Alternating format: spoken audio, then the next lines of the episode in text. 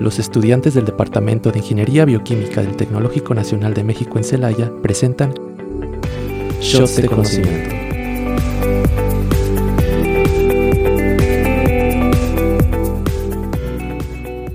Y buenas tardes Radio Escucha, nuevamente a un episodio más de su podcast favorito por las tardes. Esto es Shots de Conocimiento, mi nombre es Héctor y es un gusto estar nuevamente aquí con ustedes. Y de este lado está Emanuel Carra Ramírez, mejor conocido como Chino. Y bueno, Escuchas, hoy les tenemos una sorpresa de nuestras compañeras.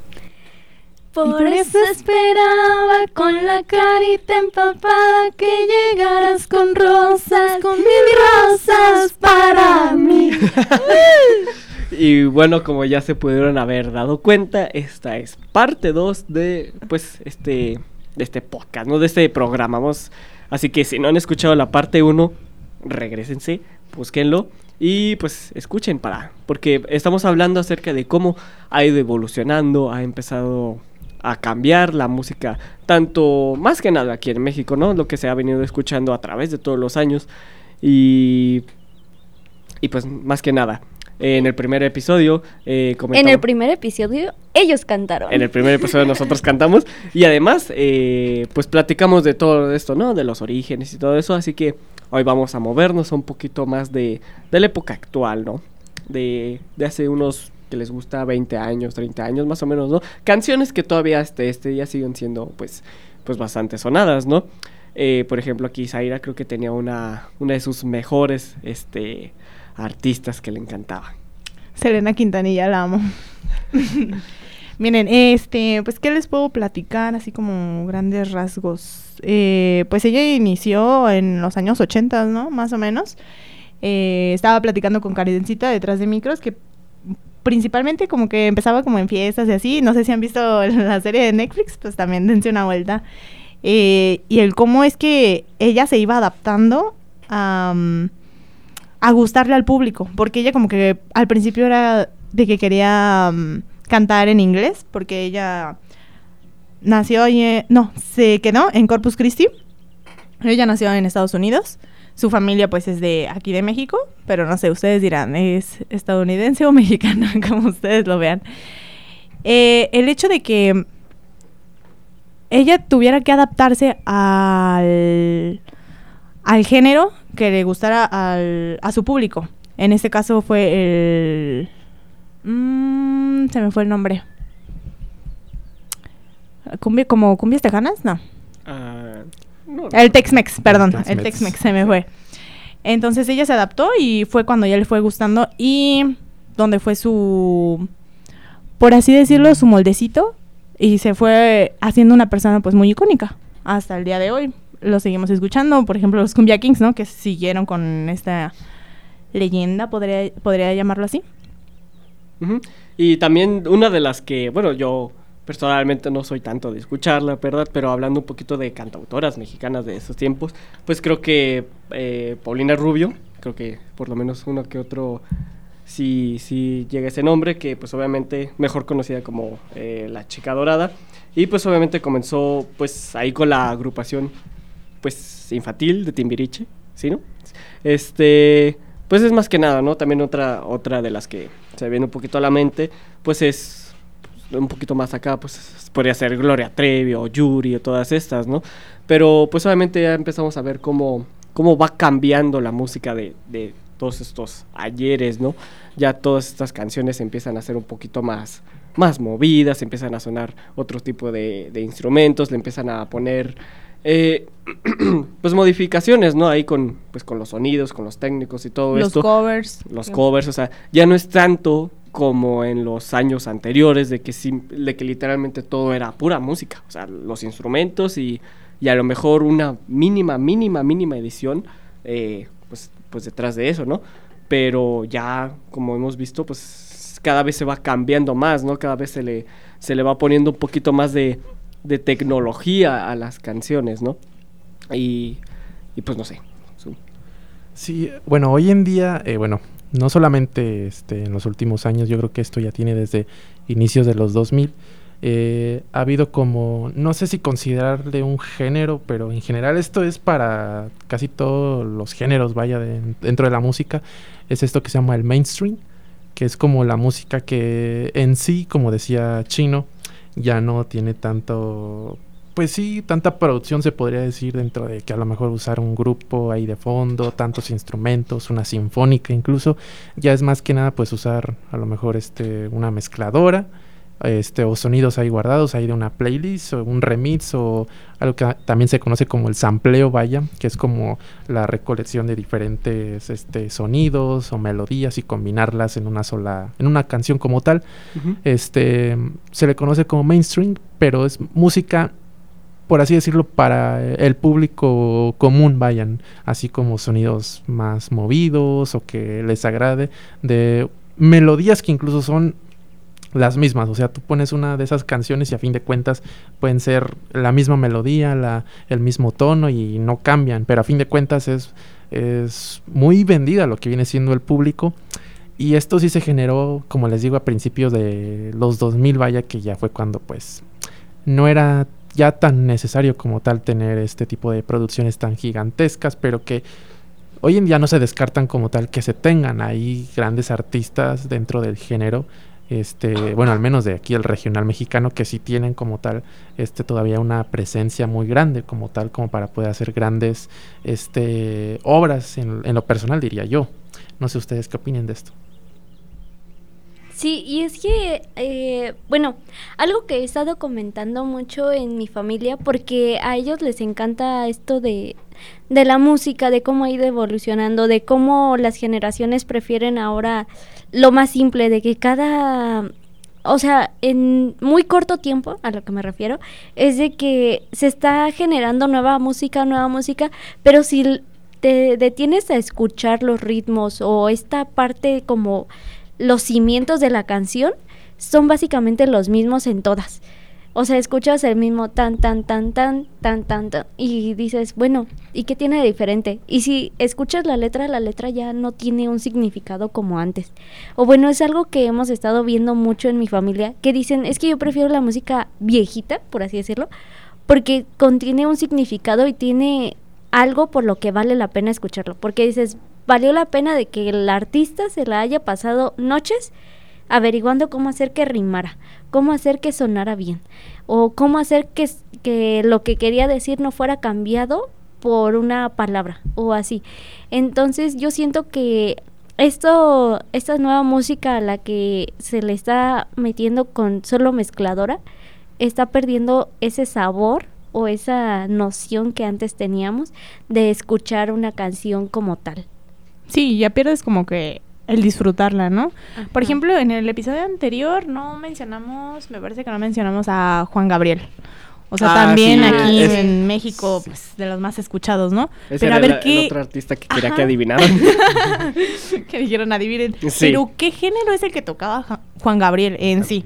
O sea, ¿se fijan? Él, pues, rancheras, eh, baladas, en música pop. las mañanas entra por mi ventana el señor Sol. Doy gracias a Dios por otro día más. Un día, puedes estar, ¿Eh? un día puedes estar feliz y al otro día todo derrumbado en la depresión. Sí. Me han contado. Sí, sí, de hecho, de hecho.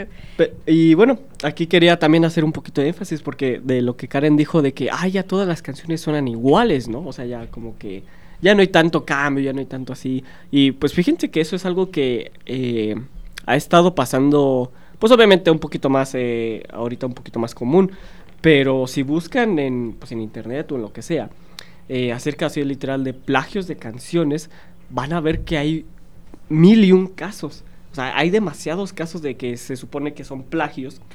El que a mí se me viene a la mente, más que nada, porque me gusta. Una de mis bandas favoritas es Red Hot Chili Peppers. Este. Dicen que, que. Creo que fue una artista que se llama Diana Vickers, algo así. Este. Les plagió. Ojo, aquí muchas comillas plagió. Este, una canción muy famosa de ellos, Under the Bridge. Este. Pero indagando un poquito más y, todo eso, hemos visto, bueno, he visto de que es un tema bastante común en, en estos tiempos, porque pues muchos autores eh, pues utilizan canciones de antes, ¿no? Canciones de los 50 para sacar un poquito la tonadita, para sacar así, obviamente ya después con tecnología y con todo esto que estamos diciendo, pues le meten así sonidos para que no parezca tan similar, pero los que pues saben de música, saben de tempos y todo eso, pues pues se dan cuenta, ¿no? Dicen, "Ah, esta canción se parece mucho a esta y todo eso. Y es cuando, cuando empiezan a salir todos estos temas, ¿no? Del plagios y todo esto. Y pues es un tema bastante interesante porque pues la defensa de muchos autores es de que pues yo la creo, o sea, yo, yo hice esta composición, yo todo eso, o sea, que la, que la del pasado, la de hace años haya sido pues bastante similar, pues es meramente coincidencia. Y también surge aquí de, de qué tanto, o sea, qué tanto podemos alargar también la música. O sea, creo que es bastante común de que podemos, hemos estado escuchando canciones que se parecen bastante similares en el tono, en la, entonada y todo eso. Y es una pregunta un poquito, pues, de, pensar, ¿no? De pensar bastante de hasta qué punto vamos a dejar de poder innovar en las canciones simplemente porque ya se hicieron, pues me imagino que todos los acordes y todo eso, ¿no? Pero, pues, es algo para pensar. Sí, y es que es interesante esa parte de de lo que dicen, ¿no? Innovación cuando ya se conocen los acordes. Y es que, bueno, algo que dicen casi todos los músicos, eh, es importante cuando tú como músico aprendes a combinar todo este tipo de, notas, ¿no? O sea, no solo combinas los tiempos, combinas las notas, combinas los ritmos, combinas este las letras, ahora sí metes melodía, ya no solo la armonía. Entonces e, es esta parte de, de la combinación de todas las formas en las que puedes generar un montón de canciones y al mismo tiempo evitar el plagio como dices, ¿no? Y ah, y este antes de que iniciáramos esta parte, este que Seira estaba comentando de Juan, Juan, Juan de Juan Gabriel. Juan Gabriel, exacto, perdón. El divo de Juárez. Sí, sí, sí. Eh, estaba diciendo de qué, qué géneros él cantaba y pues según esto eh, canta un poco de mariachi, ranchera, boleros, un poco de pop latino, le llaman, y baladas. Y pues sí, es creo que Juan Gabriel fue uno de los que pues inició esta parte de de ¿cómo se podría decir? como modernizar, volver un poco contemporáneo lo que antes era como muy clásico, ¿no? Lo que decíamos de eh, Alfredo Jiménez, de Pedro Infante, de que cantaban un poco más serio o más recto, más conservador, y Juan Gabriel como que empezó a adentrarse a que la gente empezara a escucharla, pero también como adentrarse a esta parte feliz, alegre de bailarla. Inclusive, sí, bailarlas. de bailarla. De bailarlas, Y es que yo considero que es como un icono mexicano, ¿no? Porque es. O sea, es, Sí, más bien, es un icono mexicano. Oh. Porque el hecho de tener tantos géneros o de que él maneje muchísimos géneros, pues es como parte de su versatilidad, por así decirlo. Y no sé si recuerdan hace algunos años eh, un cantante eh, de Inglaterra, me parece, ¿verdad? No me voy a meter. Eh, Harry Styles, que le copió como su estilo. Ah, no sé si se acuerdan que le copió ese estilo y que no sé qué. Miren, aquí se ve que los trajes eran casi lo mismo, ¿no? Entonces digo, bueno, aquí, aquí impuso México. Sí, sí, claro que sí. Y bueno, eh, vamos ahora sí a cambiar, a movernos ya un poquito más a, época actual y todo esto, de que veníamos diciendo desde el episodio anterior, de que ya ahora un poquito las canciones se centran también en, en transmitir sentimientos, en transmitir este enojo, en transmitir inconformidades, en transmitir un montón de cosas, ¿no? Eh, y más que nada, pues eso lo hacen a través de las canciones. Y pues el primero, literal, el primero que esto, mientras estamos viendo todo este programa que se vive viendo a la mente, eh, fue Molotov. Creo que todo el mundo conoce una o que otra canción de Molotov. Y creo que ha sido de los que más sonados, para bien o para mal, eso ya es cuestión de, eso ya es criterio propio. Pero creo que ha sido de los más sonados y de los que más ha influido en este tema de de tirar a, diferentes, pues ya sea grupos o instituciones o, facciones o como quieran llamar, que fue uno de los principales y de los más sonados. Sí, más que nada era como eh, una nueva forma de expresar algo que mencionaba Zaira en el otro en el otro episodio era que la música más que nada era una forma de lenguaje de expresar más que nada lo que tú sientes, es algo ahí como para conformar lo que vienen diciendo. Y sí, dentro de este grupo que decía Chino, que es Molotov, pues sí, más que nada era como para... Eh, porque yo creo que en esos en esas épocas sí estaba como que, pues, problemillas más que nada en cuanto a que las personas pudieran dar su punto de vista. Yo creo que en la música no era tan este visto que se pudiera hacer pues eco más que nada de este tipo de opiniones y Molotov y a día de hoy vaya es como de los grupos que más le han dado como enfoque a, a, decir lo que sienten y lo que opinan sobre pues las situaciones que vivimos a día de hoy más que nada. Oye, pero como que marcaron un antes y un después, ¿no? Porque, o sea, Pues sus sí. canciones fueron así como pues, literal te están tirando Sí. la piedra a esto Sí, y no era se- de que no se pues mordi- sinceramente no se mordieron la lengua al no, momento de hacer sus en ninguna de sus canciones. Pero pues creo que ese era el punto, ¿no? O sea, reflejar lo que en ciertos temas, lo que mucho de muchos pensamientos, muchos sentimientos que la población tiene y que a pesar de que ellos alzan la voz, pues no se dan a conocer. Y creo que eso fue lo que hizo Molotov, o sea, de pues de agarrar, la- agarrar ese sentimiento de todas las personas y, pues explotarlo, o sea, darlo a conocer en forma de canciones y, pues como hemos dicho, una canción, independientemente del, del lugar del mundo en el que estés, si lo haces bien vas a transmitir sentimientos y eso fue lo que querían hacer. Oye, pues si no recuerdas en los mundiales, no me acuerdo, siempre sale una parte de una canción de Molotov, no voy a decir el nombre. este, entonces que pues es muy representativo. De hecho, pues también lo vimos aquí en la semana Lince, eh, un semestre pasado. Eh, bueno, la semana Lince creo que ya lo habíamos hablado. Eh, aquí lo que se hace son como muchas actividades, conferencias, este, hay de todo. Eh, actividades sociales, eh, culturales, Deportivas. eh, deportivas, juegos y demás. Y alguna de las actividades, pues sí, podría entrar en las culturales, ¿no? Que hubo muchos conciertos. De hecho, aquí estuvo el concierto toda la semana. Y hubo concierto de rock. Y salieron muchas canciones de Molotov y yo veía muchas personas, eh, niños chiquitos de 7 años, el- sus papás ahí, nosotros, ¿no? De 20, de 30 años, exalumnos, y todos cantaban. O sea, tú dices, ¿qué onda? Yo no iba a ver eso.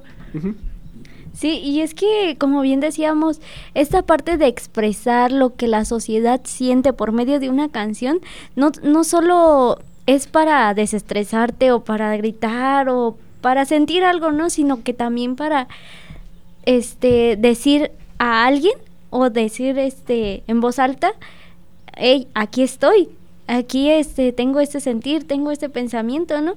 Y es lo que también eh, vimos en la parte de la Guerra Fría, ¿no? En esta época de la Guerra Fría fue cuando se iniciaron muchos movimientos, este, pues musicales, como por ejemplo hubo una canción de no, 99 globos, pero en, en alemán es 99 Luftballons, Ujú. que fue una de las canciones que también inspiraba la protesta, ¿no? De que quiero que se tire ese muro, quiero que deje de haber represión, quiero que, que la gente pueda transportarse de un lugar a otro, de ver a mi familia que está en un en Berlín del Oeste, que está en, en el este o así, ¿no? O sea, las canciones no solo representan a un país ni a un a una banda, sino representan a muchas personas, a mucho este pensamiento colectivo, por así decirlo. Podríamos decir que a fin de cuentas, pues la música o a lo mejor un artista puede representar un movimiento, este, más que nada un sentimiento, este, pues por parte de muchas personas más que nada. Y de ahí quiero derivar a, a lo mejor a la música que hoy en día podríamos escuchar aquí en México, este tipo de culturas más que nada que se tiene y que pues muchas personas como incluso llegan a admirar este tipo de, pues sí, estilos de vida, vaya, podríamos decir. Pero que a fin de cuentas, este, por ciertas situaciones entendemos que muchas, muchas de esas prácticas no son buenas, vaya, y que pues en cierto punto se ha culpado de que, oigan, es que porque se está dejando que existe te- este tipo de música, vaya, este tipo de artistas que apoyen este tipo de movimientos, este tipo de, de culturas, vaya. Y, pero a fin de cuentas, y algo que mencionaba Zaira sobre esa, bueno, esa anécdota sobre lo que ocurrió aquí en el TEC sobre la, el evento este donde estuvo la, la banda de rock, vaya, donde hasta niños escuchaban eso, esas canciones de Molotov y las cantaban y todo eso. Dentro de esta, de esta movida, vaya, de lo que viene siendo este tipo de géneros que hoy en día, como les digo, escuchamos, ya también no viene siendo tanto el problema de los artistas que hacen eso, sino de la propia responsabilidad de la familia que deja que escuchen como tal ese tipo de canciones. Si saben que pues no son buenas y que no tienen buenas prácticas, pues bueno, a lo mejor un pequeño no lo va a llegar a entender como tal, no, no ha vivido esa experiencia que a lo mejor el padre sí. Y bueno, este, me adelantaste porque justito iba a tocar ese tema de que ustedes qué opinan, ustedes qué opinan de todo esto de lo que acaba de hablar Héctor, de que si en realidad todo este tipo de, de culturas, de canciones, de todo esto, en realidad sí afecta pues tanto a los niños como a los adolescentes y todo esto, o sea, sí, sí afecta, o sea, sí, escuchar todo este tipo de cosas, todo este tipo de canciones, eh, en realidad se afecta porque, pues bueno, voy a agarrar un poquito aquí lo mismo que, han dicho varios artistas, como por ejemplo Hassan Emilio Cabán de la Gía. Creo que, ah. creo que no necesito decir su nombre artístico para que sepan de quién estoy hablando. El compa Pepe. Exacto. De que pues a final de cuentas eh, es un, pues sí, es responsabilidad de los padres saber qué están escuchando tus hijos, saber qué están haciendo, qué están cantando, qué están diciendo todo esto. Y, pues ya queda a disposición de, de cada padre de familia, ¿no? De decir, ay, no pasa nada, es una canción o todo esto, o sí intervenir. Y pues un poquito dando, dando mi punto de vista, dando mi opinión es de que por lo menos en la edad, o sea, en, pues sí, niños en lo que es la infancia de pues hasta los 12 años o inclusive un poquito más, bueno, sí, hasta los 12 años, eh, creo que sí se tiene que evitar escuchar más que nada eh, a, ese, a esa edad todo este tipo de, pues sí, de, culturas, de canciones, de todo esto. No porque, mm, pues no por no querer, eh, pues criticar o desperdiciar lo que, ha, lo que ha hecho el autor, ¿no? Sino que simplemente a esa edad uno como niño es susceptible a todo lo que escucha, a todo lo que hace. O sea, como niños, nuestro primer, una de las primeras acciones que hacemos es imitar es imitar a las personas que vemos, imitar a las, a las cosas que escuchamos, imitar a todo esto. Y pues obviamente si se tiene, si se escucha esto desde muy temprana edad, pues empezamos también, se empieza uno a normalizar, a desensibilizar de todo lo que dicen estas canciones y pues es, es más probable, ojo, es un poquito más probable, lo que estoy diciendo es más probable, más que no sea definitivo, de que este tipo de canciones pues puedan conllevarte un, un mal camino, ¿no? Eh, sí siento que por lo menos en esa edad sí se tiene que echar un ojo, sí se tiene que tener un cuidado y más que nada evitarlo. Y, ya lo que es pues a partir de los 13 años, de los 13 a los 16, pues más que nada, ahí sí ya, por así decirlo, tampoco diría que es tanto de escuchar, porque igual a esa edad somos muy susceptibles y andamos con los pensamientos a... O sea, creo que todos se acuerdan de cuando tenían 16 años de que literal también era, era muy común estar imitando todo lo que está de moda, pero creo que a esa edad ya se tiene el raciocinio, ya se tiene la conciencia de saber, pues esto no está bien y pues solamente las canto pues por el, fervor del momento, ¿no? Porque, porque es lo común, es, es, lo que está de moda y todo eso. Es que, ¿sabes qué? Eso que dicen las personas de que los niños son como esponjitas. ¿Son esponjitas? Son esponjas, o sea, todo lo que escuchan, que ven, o sea, simplemente en la conducta de los padres, pues ahí lo van como reflejando. ¿No? Y yo considero, así como tú dices, Chino, que escuchar algún género de música, escuchar alguna canción, y más en los, en los pequeños, en los infantes, pues repercute como en su personalidad, ¿no? Entonces, si se han fijado, como que hay muchas personas que se van moldeando de acuerdo a, a tus gustos y se visten de esta manera, hacen esto. Digo, no hay un género malo, no lo hay, pero yo creo que hay edades em, adecuadas, adecuadas ajá, para escuchar. este tal género, ok, empezamos con esto, esto, ¿no? Y así, para pues no repercutir en la personalidad o en incluso pues en tu vida laboral, en tus relaciones sociales y demás. Sí, y pues a final de cuentas la música, la música ha sido pues importante en esta parte de de expresar, de sentir y pues a final de cuentas un medio para relajarse y perdernos de un poco de los, de los problemas que, que uno tiene, ¿no? Y esto que decíamos acerca de, de la música también ha sido, bueno, lo podemos ver porque hasta hay nominaciones a, a, canciones, ¿no? De que son muy buenas o de que están realmente bien escritas. O incluso de que hay personas o, bueno, cantantes que de verdad sí cantan y que no utilizan el, ¿cómo le llaman? Autotune. Autotune. Ajá, exacto. Entonces, pues sí, se trata también de esta parte de que, ok, vas a escuchar música, escúchala, este, pero también aprende a a, desapegarte o de saber en qué momento es buena o es mala. Este, saber usar ese conocimiento que te da la canción a final de cuentas. Oye, y ahorita que mencionas lo del autotune, me acuerdo que, no sé si vieron algún meme, que creo que se mm, inventó como por el 97 por ahí más o mm, menos. Pues sí, cuando más o menos cuando se empezó a utilizar más la tecnología en todo esto de, las canciones y eso. Ajá, entonces dicen que a partir de ahí como que la música fue un declive, por así decirlo, porque antes no usaban, los artistas no usaban autotune. Pues fíjate que es algo bastante curioso, porque pues he escuchado he escuchado bastantes comentarios de que pues ahora de que literal o sea la música de ahora ya ni se canta que ya es por música digo ya, ya es por pura máquina no pero pues ahí también me hace preguntar, me hace preguntarme a mí mismo, ¿qué es, o sea, qué, qué consideramos nosotros como música? Porque, o sea, eh, hay géneros de, pues sí, hay géneros musicales pues bastante, que podemos decir bastante raros, por así decirlo, en las que literalmente son sonidos, o sea, sintetizados en máquina, pero pues a final de cuentas es música.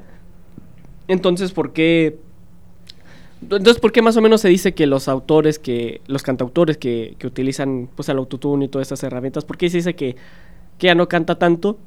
Este, pues yo creo que más que nada, pues porque obviamente escuchamos las canciones de antes, o sea, de, de Pedro Infante y todo eso, lo que vimos hablando en el episodio pasado, y lo que escuchas pues es la voz, o sea, la voz, los instrumentos y todo esto. Y pues en las canciones de ahora pues escuchamos más las, las pues la máquina o los sonidos que se repiten y todo eso, las canciones, o sea, siento que ahora las canciones son más pegajosas que antes, o sea, repiten mucho el, pues lo que es la parte del coro y todo esto, ¿no? Pero, en mi opinión no creo que sea menos música, o sea, que no, no creo que sea, que, que ya no se haga tanta música, porque si es así, una de mis bandas favoritas, que es, que es Radiohead, que este pues es básicamente utilizan demasiado demasiado pues todo esto de los sintetizadores de los mezcladores y todo eso. Pero son muy buenos o sea. O sea sí o sea la voz la, voz de Tom York el, pues el, el cantante de la banda este creo que está considerado entre las 100 mejores voces de todo el mundo este pero pero sí o sea sí por, exactamente por esta banda y por muchas otras que, que puede haber ahí este, no puedo decir que el utilizar eh, pues sintetizadores, mezcladores y todo esto sea menos música. No, mm, para en mi opinión no puedo decirlo. Y si no aplica para él, pues no aplica para los demás. Sí, mientras sepas usarlo para crear, pues como tal, estas grandes obras como tal, pues va a beneficiar no solamente al artista, sino también a un público que podría considerarse como conocedor, incluso vaya. Y bueno, eh, esto ha sido todo por nuestra parte, vaya. Esperemos les haya agradado este nuevo episodio. Si quieren una tercera parte como tal, coméntenos. Esperemos y que sí, porque la verdad este tema sí, me gustó, la verdad, muchísimo. Y bueno, síganos para el próximo martes. Recuerden eh, pues comentarnos en nuestras redes sociales, eh, arroba shots de conocimiento. próximo martes a la una por Radio Tecnológico de Celaya y si se perdieron algún episodio en Spotify. Spotify Celaya 89.9 FM. Ahora, cada quien quiere su minuto en el micro. bueno, hasta ahí nos quedamos. Muchas gracias por escucharnos. Hasta luego. Bye bye. Radio Tecnológico de Celaya presentó Shots de Conocimiento. Escúchanos en nuestro próximo episodio a través del 89.9 de frecuencia modulada, el sonido educativo y cultural de la radio.